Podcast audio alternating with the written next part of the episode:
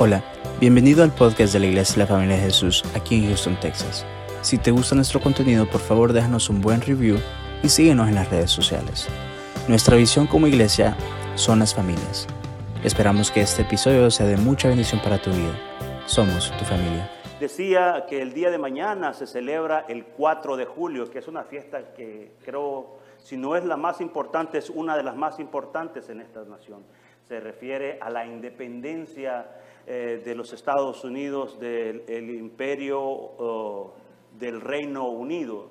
Es una fiesta muy importante y encontré este pequeño dato, dice que es la fiesta de aniversario, dice, y todos los grandes, pequeños, de todos los sabores y colores de personas salen a las calles a celebrar, a tirar cohetes, pólvora, es una fiesta a lo grande.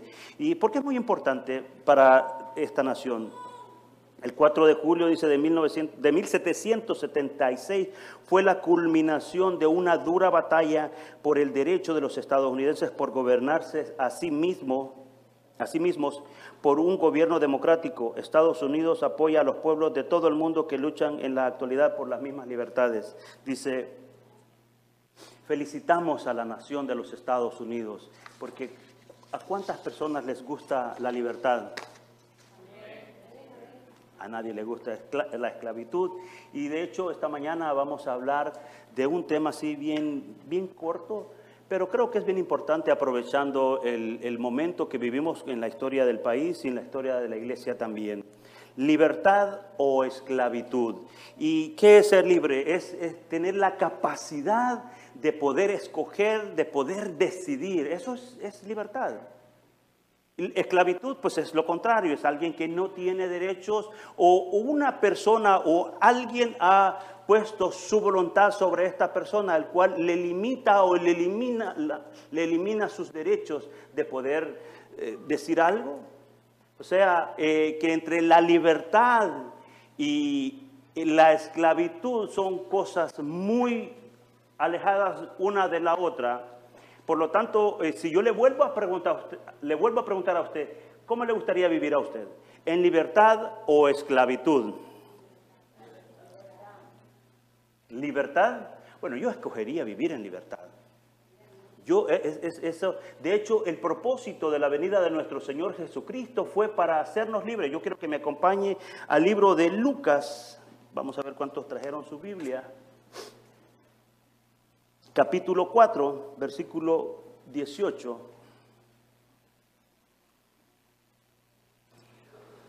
Y leo la palabra del Señor en el nombre del Padre y del Hijo y del Espíritu Santo. Dice, el Espíritu del Señor está sobre mí, por cuanto me ha ungido para dar buenas nuevas a los pobres me ha enviado a sanar a los quebrantados de corazón, a pregonar libertad a los cautivos y vista a los ciegos, a poner libertad a los oprimidos. Wow. En el mismo versículo vemos que el Señor Jesucristo hace referencia de la palabra libertad. Y cuando nosotros leemos la palabra de Dios y, vemos esa, esa, palabra o una palabra que se repite muy consecutivamente, eh, que entendemos que Dios nos quiere decir algo. Entendemos que para el Señor es muy importante. Es importante sanar, es importante ah, dar vista a los ciegos, pero en este caso, cuando el Señor Jesucristo cuando el Señor Jesucristo habla de la libertad, nosotros tenemos que ponerle mucho ojo, tenemos que ponerlo muy en cuenta en nuestra vida, amados hermanos. La vida del cristiano, de hecho, desde el momento que nosotros nos convertimos, amados hermanos, nosotros vivimos muchas luchas y muchas batallas, eso yo lo he, lo he dicho muchas veces. Y el pecado es algo que siempre se interpone entre el hombre y Dios. Y a veces eh, cuando un cristiano o una persona X habla del pecado, empiezan a ponerle un montón de cosas, un montón de adornos y empiezan a sacarle los diez mandamientos y empiezan a hacer una gran lista de cosas que a veces se vuelve hasta confundida a las personas que no entienden qué es lo que están hablando. El pecado simplemente y del contexto hebreo o del, origen de donde se viene esta palabra, el pecado es, dice, es errar o fallar, fallar al blanco, fallar a, lo que nosotros, si usted está tirando una flecha, usted tiene uno de esos, ah, como le llaman acá, target o centro de puntería, algo así, simplemente es fallar. Usted está tirando, le está fallando. Es eso. O cuando está con los dardos, está tirando. Si no le pega al centro, usted está fallando. Y de acuerdo a los hebreos, eh, cuando ellos hablan sobre esto, es fallarle a Dios. Fallarle a Dios sin muchas palabras eh, eh, que, no, que no entendemos, es fallarle a Dios. Cuando nosotros pecamos, estamos fallando a Dios, o sea que estamos tirando, intentando y le fallamos a Dios. Todos, de alguna manera, le fallamos a Dios todos los días. De hecho, la palabra de Dios dice que todos pecamos. Y el que dice que no peca es mentiroso.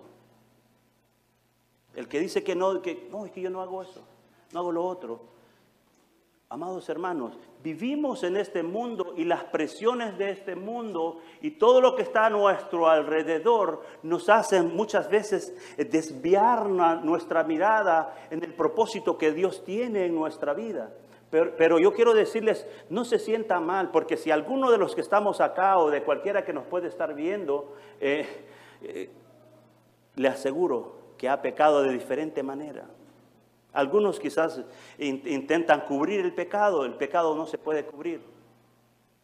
El único que puede cubrir el pecado, el pecado es nuestro Señor Jesucristo. El único que puede cubrir nuestra falta es nuestro Señor Jesucristo. Por eso le digo, no se preocupe, porque cuando viene esa preocupación, ya le fallé y empecé eso, no se preocupe, amado hermano. No le estoy diciendo con esto que usted tiene libertad para hacer todo lo que a usted le plazca. No, amados hermanos. La libertad que Dios nos da es mucho más extensa y mucho más hermosa que la libertad que nosotros podemos describir a veces con simples palabras. Yo quiero que me acompañe al libro de Romanos capítulo 7, versículo 7. ¿De qué vamos a hablar? Vamos a ver, el apóstol, el apóstol Pablo lo describe de una forma eh, bien impresionante para mí porque a veces cuando nosotros estamos luchando contra aquello que queremos hacer y queremos, eh, queremos hacer mejor siempre las cosas y nos encontramos con esta toda clase de obstáculos que incluso cristianos que pasan mucho tiempo y han vivido mucho tiempo dentro de la congregación o vivir en el camino del Señor, ponen en duda hasta su salvación, que ha sido el regalo más hermoso que nosotros hemos recibido. Se preguntan, ¿seré salvo? Estaré en lo correcto.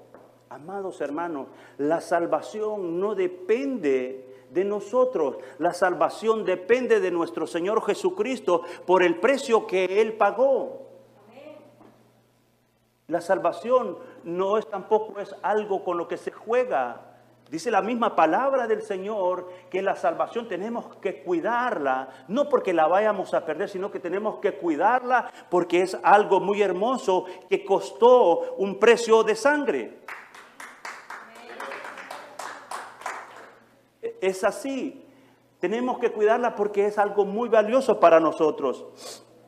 Dice el apóstol Pablo en el versículo 7 del capítulo 7 de Romanos, dice, ¿qué diremos pues? ¿La ley es pecado? En ninguna manera. Pero yo no conocí el pecado sino por la ley, porque tampoco conociera la codicia si la ley no dijera, no codiciarás. Mas el pecado, tomando ocasión por el mandamiento, produjo en mí la codicia, porque sin la ley el pecado está muerto. Y yo sin la ley vivía en un tiempo, pero venido el mandamiento, el pecado revivió y yo morí. Y hallé que el mismo mandamiento era para vida y me resultó para muerte, porque el pecado tomando ocasión por el mandamiento me engañó y por él me mató. De manera que la ley a la verdad es santa y el mandamiento santo, justo y bueno. Y quiero decirles que la ley, amados hermanos, fue diseñada o fue escrita con un propósito. Y el propósito que Dios escribió la ley para el ser humano, para el hombre o para el pueblo de Dios en aquel tiempo, a la nación de Israel, lo hizo para marcar una diferencia entre los otros pueblos. Recordemos que los otros pueblos que vivían alrededor de Israel eran pueblos que adoraban a otros dioses, eran pueblos que ofrecían sus hijos a otros dioses, eran pueblos que estaban apartados del, propósito de Dios y Dios escogió a la nación de Israel para hacer la diferencia. Y de la misma forma, amados hermanos, Dios nos escogió a nosotros, Dios te escogió a ti para que seas diferente a los demás, no para que seamos igual que todos. Y esa forma de ser, amados hermanos, no solamente la vamos a hacer acá, la vamos a hacer allá afuera. Porque ahí afuera es donde nosotros estamos dando todo lo que somos. Ahí afuera es donde la gente nos conoce verdaderamente quién somos. Pero tenemos que ser diferentes. Tenemos que ser personas que entendemos que Dios nos trajo con un propósito a este lugar, a esta nación y donde quiera que vayamos. Dios nos trajo con un propósito que es hacer su voluntad, amado hermano, porque no podemos estar en un lugar si no es la voluntad de Dios. Y es nuestro trabajo y es nuestra responsabilidad descubrir cuál es el propósito que Dios tiene en nuestra vida. Dice el apóstol Pablo que el pecado vino a relucir a él a través de la ley. O sea, que antes de eso la gente vivía como le placía y hacía lo que quería. Pero cuando vino a aparecer la ley, cuando se le fue revelada la ley, empezaron a darse cuenta que dice, bueno, yo antes hacía eso y no, no me sentía mal, pero ahora eh, lo hago y me siento mal. ¿Por qué? Porque sabe algo, el pecado o apartarse de Dios, como lo, lo dijimos hace un momento, el apartarse de Dios es muy atractivo. Todo lo que está allá afuera, y usted no me va a dejar mentir, todo lo que está allá afuera es muy atractivo. De hecho, cuando eh, usted quizás va por, por, la carretera o ve un comercial en la televisión y empiezan a poner un comercial, lo voy a poner de esta manera. Si usted está en el cine, por ejemplo, ¿qué es lo que usted, ¿cuáles son los comerciales que le ponen? Popcorn, sodas y todo eso. ¿Y qué es lo que le pasa a usted? Siento como una sed, siento como que quiero ir a tomarme una, un soft drink. ¿Sí o no? Es así, amado. Así es el pecado. El pecado empieza a pasar a nuestro alrededor porque quiere distraernos de nuestro propósito, quiere distraernos de lo que Dios tiene en nuestra vida. Y te dice eh, allá afuera, uh, como que necesitas esto, lo otro, tú sabes de lo que te estoy hablando. Es así. El pecado empieza a aparecer en nuestra vida cuando nosotros lo dejamos entrar también. Si nosotros buscamos más de Dios, vamos a encontrar la respuesta de Dios. Pero algo también que es bien importante que nosotros tenemos que entender, que cuando tú empiezas a buscar de Dios, ¿sabes qué? A Satanás no le gusta. Es él el número uno que se levanta y dice, este se me está saliendo del huacal, decimos en mi país, o en mi canasto, no sé cómo le dirán allá este se me está saliendo, no. Y empieza a poner pensamientos, empieza a poner un montón de cosas y obstáculos en la vida para que nosotros desistamos de buscar al Señor. Pero quiero decirte, quiero darte las buenas noticias, porque como leíamos en Lucas capítulo 4, amados hermanos, dice el Señor Jesucristo que Él trajo buenas noticias para nosotros, para todos aquellos que se acercan a Él, a todos aquellos que le creen a Él. Dice que vino a sanar los huesos quebrados, vino a dar vista a los ciegos. Y a veces nosotros nos encontramos ciegos eh, eh, eh, físicos y ciegos espirituales. No podemos discernir cosas, pero para eso vino el Señor, para que podamos entender y descubrir al enemigo cuando Él está a punto de dar el zarpazo, porque tenemos que estar listos para cubrirnos siempre con la sangre de nuestro Señor Jesucristo. Amén. Hay muchas formas, amados hermanos, de que nosotros nos podemos volver esclavos. ¿Y qué está hablando? Me está hablando de libertad, me está hablando de que el 4 de julio y está hablándome de esclavitud. ¿De qué estamos hablando? Porque hay, hay varias formas de las cuales nosotros nos podemos volver esclavos, amados hermanos. A veces nosotros nos volvemos esclavos de las cosas materiales o de, las, o de cosas físicas o de personas. Y no necesitamos tener cadenas. Y no se ven cadenas en, nuestros, en nuestras manos o nuestros pies, porque la esclavitud, de hecho, cuando acá en los Estados Unidos ellos trajeron los primeros esclavos, así los traían amarrados, de pies y manos, oprimidos. Pero a veces nosotros nos volvemos esclavos de cosas, cosas materiales. Yo quiero tener el mejor carro. ¿Quién quiere tener un buen carro? Yo creo que sí todos, pero ¿eso va con la voluntad de Dios? O yo quiero traer la mejor, eh, eh, hay una marca que yo no la puedo pronunciar, la, la LB voy a decir porque no quiero darle propaganda y no se vayan a ir a buscar ustedes esa marca después. Pero hay una marca de bolsa de zapatos, entonces quiero tener lo mejor.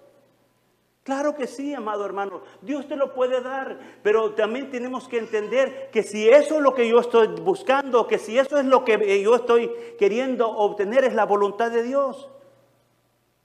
Si eso me alimenta a mi estómago, si eso alimenta a mi espíritu, no le estoy diciendo que sea malo, amado hermano, pero si usted tiene el dinero y tiene la capacidad, pues está bien, que no le vaya a afectar. Las cosas materiales, amado, todo eso se va a quedar en esta tierra. De hecho, a ninguna persona hemos visto que lleva todo lo que obtuvo en su vida cuando va al cementerio. Nadie se lo lleva. Nadie se lleva nada, amado hermano. Lo que te puedes llevar es una vida que sea intachable, una, una, vida que sea agradable al Señor. Y eso es lo más importante, amado, que nuestra vida camine bajo la voluntad de Dios que nos recordemos que tenemos una tan sola vida y tenemos una oportunidad de tener una buena relación con el Señor. No te hagas esclavo de esas cosas, eso no te va a llevar a nada bueno. Quiero tener la mejor casa, quiero tener todo lo mejor para mí. Para mí, para mí, para mí, para mí. Y para Dios. Una persona que es material Dios no está en primer lugar. Una persona que siempre está pensando en todo lo material, Él no es el primer lugar. Y sabe, cuando nosotros no ponemos a Dios en el primer lugar, se puede volver todo eso un desastre. Se puede volver eso, lo puedes perder también. Yo te diría y te recomiendo que lo hagas a la inversa. Pon al Señor siempre primero en tu vida Pon al Señor siempre primero en tu mañana cuando te levantas. Dale gracias a Dios. Es que yo no, no sé cómo orar. Pues habla con nosotros. Dale gracias a Dios por este día. Dale gracias al Señor porque te pudiste levantar. Ponte de rodillas a darle gracias al Señor. Porque yo de esto sí te puedo decir es que cuando tú te arrodillas y estás en la posición de humillación al Señor, recuerda que la palabra dice que Él no rechaza ningún corazón humillado y contristado. Pon al Señor siempre primero y no te esclavices de las cosas que no te traen frutos porque son cosas muertas. Y lo que el, apóstol Pablo hablaba especialmente eh, de otras esclavitudes, que es donde me quiero detener un poco, es que a veces nos hacemos esclavos de la carne, de que estamos hablando. Vamos ahora, acompáñenme a Gálatas capítulo 5, versículo 19. Nos vamos a detener acá un momento para hablar sobre esto porque cuando el apóstol Pablo le habla a la iglesia o le habla a los Gálatas, tenemos que entender que Gálatas era ya un grupo de hermanos que se estaban ahí reuniendo y tenían problemas. Porque para que Pablo haya escrito esa carta, tenemos que entender que hubo una razón por la cual el apóstol Pablo escribía esta carta a las Gálatas, porque era como la iglesia que estaba pensando que los tenía todo bien, estaba todo bien en su, en, su congregación, pero estaban practicando ciertas cosas, porque la respuesta de Pablo a ese problema que la iglesia de Gálatas tenía eh, viene a ser lo que nosotros vamos a leer ahora. Dice el apóstol Pablo dice, adulterio, fornicación, inmundicia, lascivia, idolatría, hechicerías, enemistades, pleitos, celas, celos, iras, contiendas, disensiones, herejías, envidias, homicidios, borracheras, orgías y cosas semejantes a las cuales os amonesto, como ya los he dicho antes, los que hacen esas cosas o practican esas cosas no heredarán el reino de Dios. Imagínense la iglesia en ese momento que estaba en ese, eh, eh, como lo hemos dicho en los últimos meses, eh, cuando empieza la iglesia no había un orden, no había algo establecido, había algo que se tenía que ir aclarando cómo es nuestra forma de comportarnos cómo es nuestra forma, cómo debe ser la vida del cristiano. Y esa fue la respuesta del apóstol Pablo. Y por eso es bien importante, amados hermanos, que cuando nosotros leemos la palabra de Dios, tenemos que verlo de la siguiente manera. ¿Qué Dios está hablando a mi vida? ¿Qué me quiere decir a mi vida? Lo he recomendado muchas veces y lo voy a seguir haciendo todo el tiempo que el Señor me permita estar. Es nuestro deber leer la palabra de Dios en nuestra casa. Porque puede llegar el momento, amados, que no nos, nos podamos congregar. Puede llegar un momento que podemos ir hasta allá muy lejos a buscar ahí. Parece, parece algo eh, quizás muy lejano. Parece algo que como que yo lo estaría diciendo como que no va a pasar muy pronto. Amados hermanos, yo quiero hacer una pequeña pausa sobre lo que estoy hablando. Pero todos estos movimientos eh, abortistas y de la bandera de colores, están tomando y están haciendo un trabajo que está pasando muy desapercibidamente quizás por muchos. Me daba cuenta eh, en el mes pasado que había eh, un orgullo por ser y pertenecer a estas organizaciones hay un orgullo de, lo cual y, que ellos querían expresar y ellos lo expresan no solamente en un solo lugar, sino que alrededor del mundo. Y me, me, percaté o observaba esto porque cada vez que yo voy a mi trabajo y tengo que abrir mi computadora, lo primero que observaba cuando tenía que buscar alguna dirección era la bandera de colores y todo lo que está, la bandera de colores. ¿No se da cuenta que esto está entrando así suavemente muy suavemente, muy despacito, para que la próxima generación que venga lo vea todo normal. Para que la próxima generación que viene diga, no, eso no pasa nada. Lo he estado viendo por los últimos 5 o 10 años. Eso es normal. Amados hermanos, eso no es normal y eso no es la voluntad de Dios. Eso es apartarse de Dios. Eso es pecar.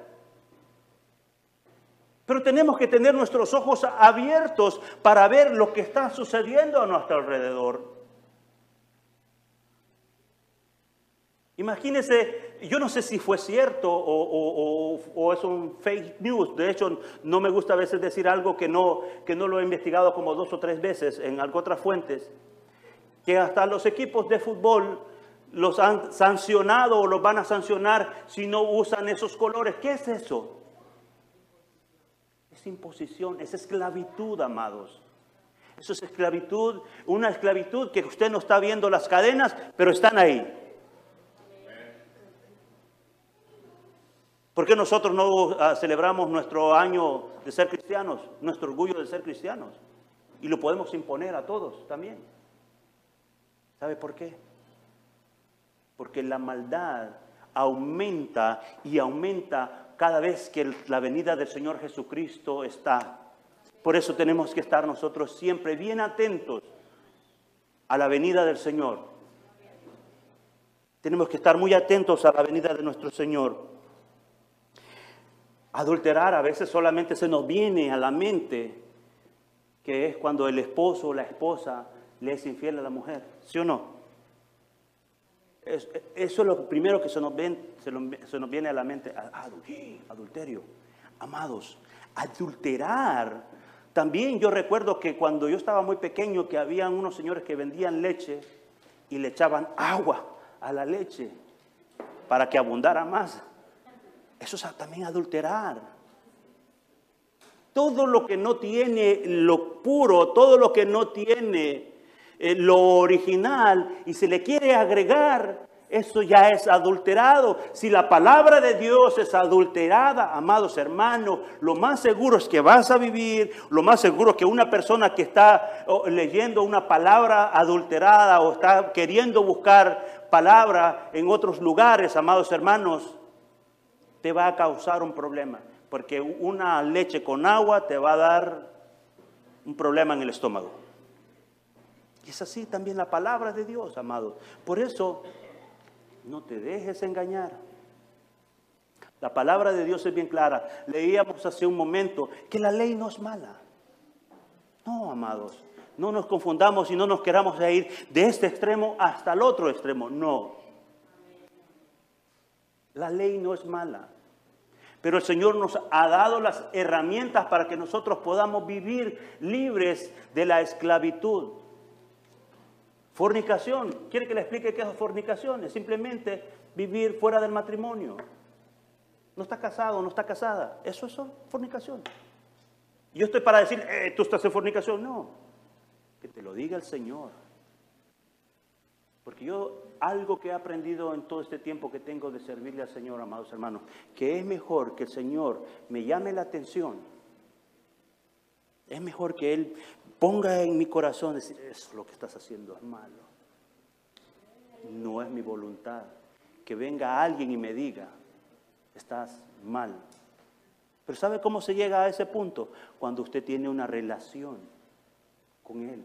Porque en nuestra vida con nuestro Señor Jesucristo se trata de tener una relación como nuestro, eh, como nuestro matrimonio, con nuestra esposa, nuestro esposo.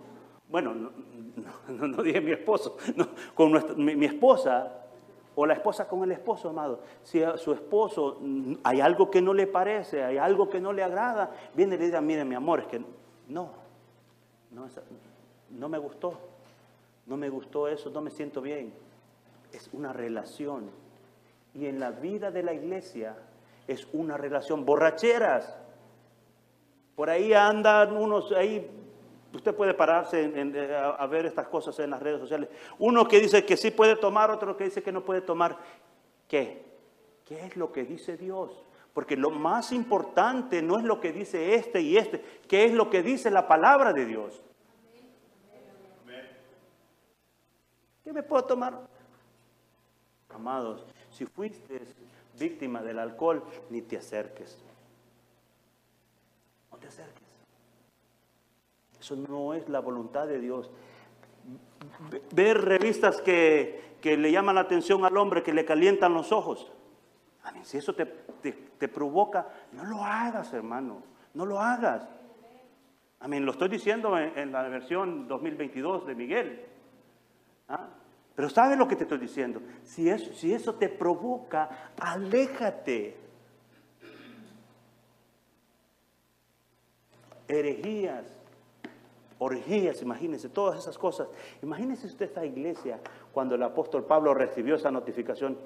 Pablo, mira, fíjate que los Gálatas están viviendo así, se la pasan peleando, se la pasan haciendo un montón de cosas, porque ellos conocieron al Señor Jesucristo pero estaban practicando las mismas cosas que habían practicado antes, no había habido un cambio en sus vidas.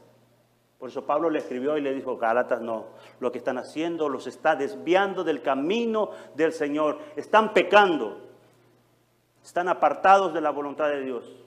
Y a veces, amados, o puedo decir que quizás consecutivamente el enemigo, Satanás, quiere volvernos al pasado. Satanás quiere eh, emocionarnos y traernos, nos llama la atención, nos quiere decir, vente de regreso. Eh, pongamos un nombre. Charles, vamos a poner Charles. Vente de regreso. Yo quiero leer una historia que llamó mi atención. Esta es una historia eh, real y Vamos a ver si ponemos la imagen por ahí. Es la historia real de un hombre que fue esclavo. Y me llamó mucho la atención de esta historia, amados. Es un hombre, su nombre, de, el nombre de él es Jordan Anderson. Y voy a tratar de parafrasearlo. Dice, tras el fin de la guerra civil americana, miles de esclavos fueron liberados eh, por sus amos y que les ofrecieron la oportunidad de vivir como hombres y mujeres libres. Tuvieron que liberarlos después de unas duras batallas, dice. Y el antiguo amo de Jordan Anderson, recuerda ese nombre, Jordan Anderson, dice, era uno de ellos que había solicitado a su ex esclavo que regresara a trabajar con él. Le, mandó una carta diciéndole eh, que necesitaba de sus servicios nuevamente y eh, se entiende de que este, este amo o este señor eh, estaba pasando ciertas dificultades porque ya no había nadie que le atendiera bien su tierra, su hacienda, su casa, todo eso estaba sucediendo en su lugar. Y le envió esta carta al señor Anderson y Anderson ya era un hombre libre, como espero que tú y yo seamos libres, amados hermanos. Dice, pero Jordan era un hombre libre y vivía como tal. Se había trasladado junto a su mujer Mandy y sus hijos hasta la población de Dayton, Ohio, un lugar donde les llamaban los señores Anderson. Imagínese usted eh, eh, que, que antes de ser nadie, ahora eran los señores Anderson. Nosotros antes éramos, puedo decir, no éramos nada, porque venimos a tener valor solamente cuando Cristo vino a morar en nosotros. Dice que les decían los señores Anderson, sus pequeños podían acudir a la escuela, o sea, sus hijos. Además, cobraba un sueldo de 25 dólares al mes. Estamos hablando de 1800.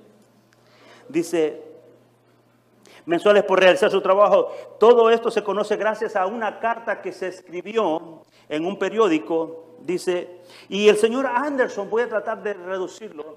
Dice, el señor Anderson trató, eh, le respondió muy hábilmente, aunque se cree que alguien le ayudó a redactar la carta. Y Anderson le dice a su ex amo que incluso sus hijos ya eh, iban hasta la escuela dominical, eh, habían, él vivía un estado mejor. De hecho, nuestra vida debe haber cambiado, debemos de haber vivido mejor y debemos de vivir mejor cuando hemos venido a los caminos de nuestro Señor Jesucristo. Y la respuesta de Anderson fue muy, muy importante para nosotros. Dice, dice la historia que empezó Anderson y le dice, mire, yo trabajé 25 años con usted, nunca recibí un salario. Yo, mi esposa trabajó 20 años, tampoco recibió un salario.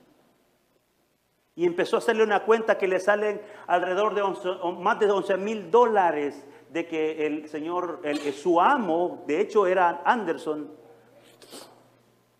el coronel Anderson dice, nunca recibí nada. Se entiende que este ex esclavo no volvió a trabajar con su ex amo porque sus restos están todavía en Ohio. Pero fue una decisión que este hombre tomó, fue una decisión que este hombre decidió vivir. Porque aunque su amo le ofreció algunas cosas o algunos beneficios mejor de los que tenía antes, Anderson pudo entender el valor de ser libre, el valor de que alguien no te puede decir lo que tienes que hacer. Este señor aprendió a estar en libertad completa y no dejó que su ex amo lo trajera de regreso a trabajar como esclavo.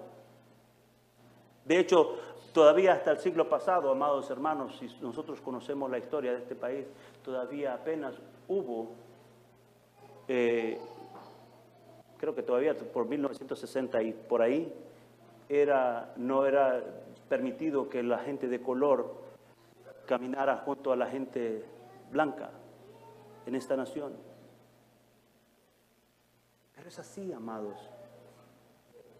Yo te quiero preguntar en esta mañana Si el enemigo trata de convencerte de que regreses a tu vida pasada, ¿cuál va a ser tu respuesta? Eh, quiero que me acompañe a Romanos capítulo 8.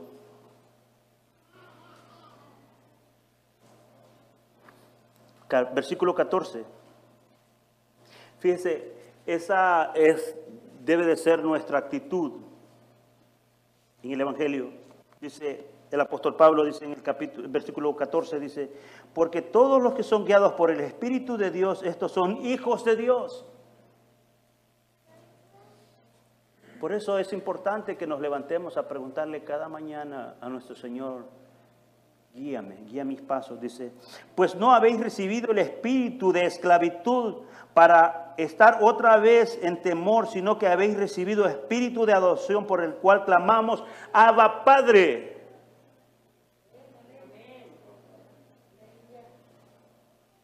El Espíritu mismo da testimonio a nuestro espíritu que somos hijos de Dios. ¿Y cuando el Espíritu de Dios da testimonio de nosotros? Cuando los frutos que nosotros producimos, cuando los frutos que una persona produce, Dios los puede ver. Y esto es bien importante. No es de que las personas que están a tu alrededor las vean, es que las vea Dios.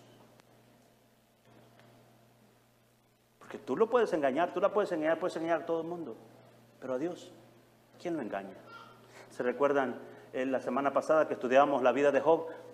Todo lo conoce, Señor. No hay nadie que te pueda esconder nada.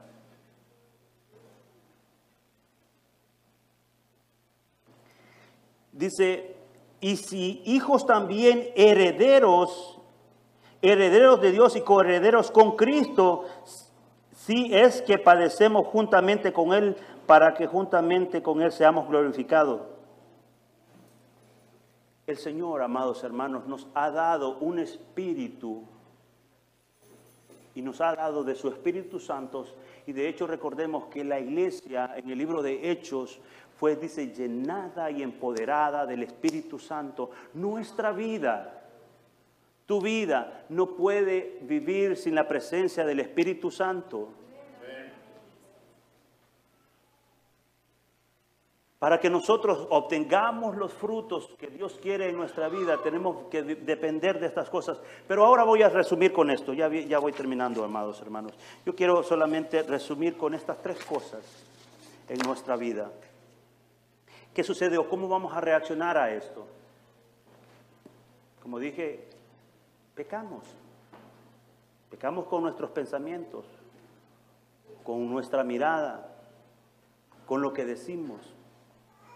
Lo primero que tenemos que hacer, amados, es confesar nuestros pecados. Es eso confesarnos nuestros pecados. Dice Primera de Juan capítulo 1 versículo 9 dice que si confesamos nuestro, nuestros pecados, él es fiel y justo para perdonar nuestros pecados y limpiarnos de toda maldad. Y esto tenemos que hacerlo nosotros constantemente. Es como que nosotros tenemos que lavar nuestra ropa todos los días y ponerla en la lavadora Así constantemente tenemos que decirle al Señor en la noche que llegamos, ay Señor, yo me enojé este día, dije algo que no tenía que decir, eh, mis pensamientos se desviaron por alguna situación, porque es así, amados. Y recordar que Él es fiel, que Él es justo. Número dos, reconocer que necesitamos un Salvador. El mundo necesita un Salvador y nosotros necesitamos al Salvador de todos los días. Hebreos capítulo 7, versículo 25, por lo cual puede también salvar perpetuamente a los que por Él se acercan a Dios viviendo para siempre, interceder por ellos. Por eso decía hace un principio que no te preocupes, amado, si pones tu vida en el lugar correcto y con la persona correcta que es nuestro Señor, no tienes que preocuparte. Él te puede ayudar a salvarte. Y lo más importante es aceptar a nuestro Señor Jesucristo como nuestro Señor y Salvador. Y es, y es, y es ese momento, amados, en Romanos capítulo 10, versículo 9, que es uno de los eh, eh, versículos o una de las palabras que nosotros ocupamos cuando vamos a la, a la calle allá a evangelizar. Reconocer que necesitamos a Jesús, hacerlo nuestro Señor, nuestro amo, confesarlo con nuestra boca y vivir para Él. Es la única manera que una persona puede vivir libre. Es la única forma, amados, que nosotros podemos ser libres verdaderamente. Porque como en Lucas capítulo 4 dice que vino a darnos libertad y libertad para siempre. También tenemos que entender que no somos libres para hacer lo que queramos. Tenemos que, antes de tomar una decisión, tenemos que consultarlas al Señor.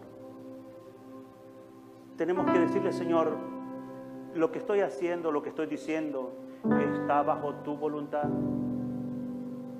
El camino que estoy llevando va en la dirección correcta.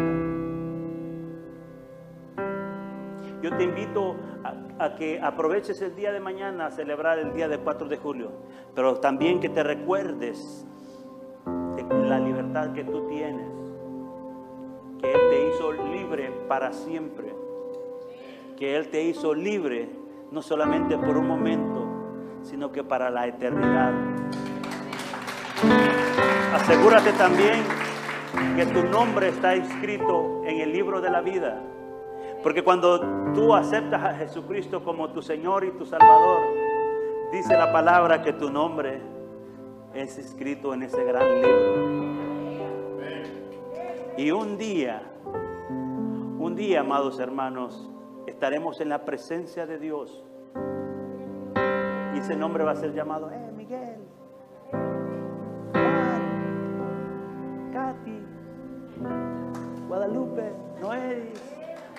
Y todos vamos a estar en esa gran cena, amados hermanos.